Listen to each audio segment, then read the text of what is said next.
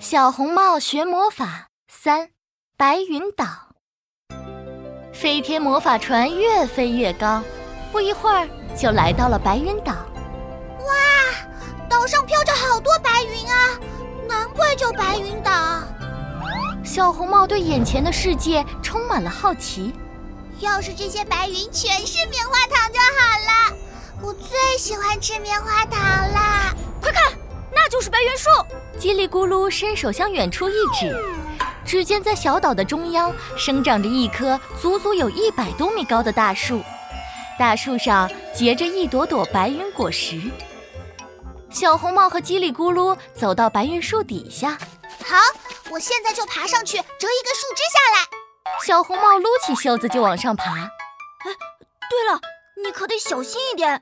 听说白云岛被一只可怕的黑熊怪给霸占了。哈，黑熊怪！小红帽从树上哧溜滑了下来。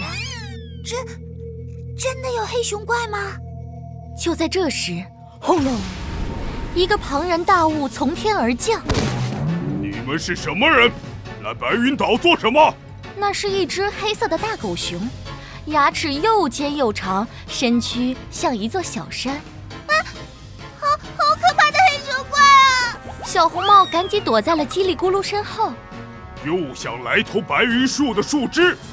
你们知道小偷的下场吗？我会用闪电狠狠地抽你们的屁股！说着，黑熊怪做了个抽人的动作，就好像他手里真的抓着闪电似的。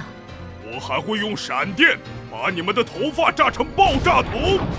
黑熊怪又比划了一个闪电在脑袋上爆炸的手势，接着，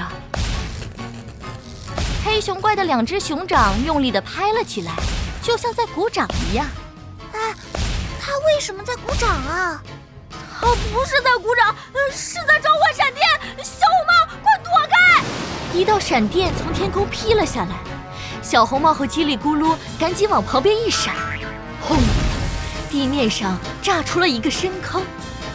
叽里咕噜生气地挥舞着拳头：“可恶！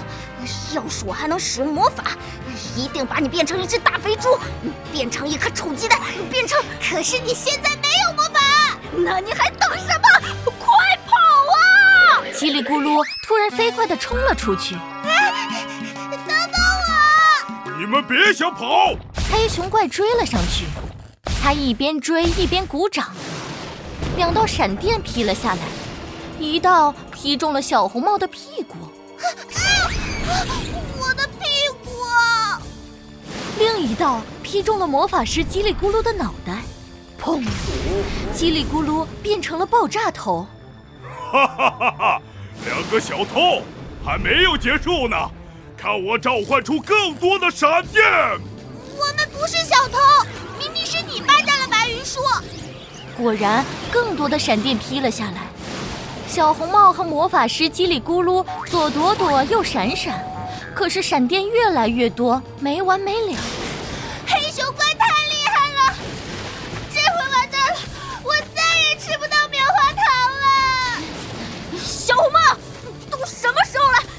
你还想着吃？人家最喜欢吃棉花糖了。啊！等等，小红帽一边躲避闪电，一边抬头看了一眼，只见黑熊怪的身边飘着好多白云。叽里咕噜，我想到对付黑熊怪的办法了！小红帽高兴地叫了起来。只要我们把白云全部变成棉花糖，就可以把它粘住，它就不能召唤闪电了。棉花糖，真是一个好主意！魔法师叽里咕噜赶紧掏出魔法棒，递给小红帽。我现在就教你把白云变成棉花糖的魔法咒语。魔法师叽里咕噜念了一遍咒语，小红帽跟着念了起来。叽里咕噜，叽里咕噜，叽里咕噜，叽里咕噜，力量来自天空的神秘力量，请聆听我的召唤，把白云变成绵绵的棉花糖吧！咻咻咻！所有的白云全都变成了棉花糖。这些白云怎么这么黏？哎呀，我的手粘住了！黑熊怪挣扎着，可是越挣扎，粘在身上的棉花糖就越多。最后，它完全被棉花糖包住，啊 再也无法动弹。哎，我们打败黑熊怪了！紧接着，小红帽爬到白云树上，折了一段白云树树枝。现在我们还需要一颗魔法星星，下一站星星瀑布，出发！魔法师叽里咕噜一声令下，飞天魔法船顿时唰的向星星瀑布飞去。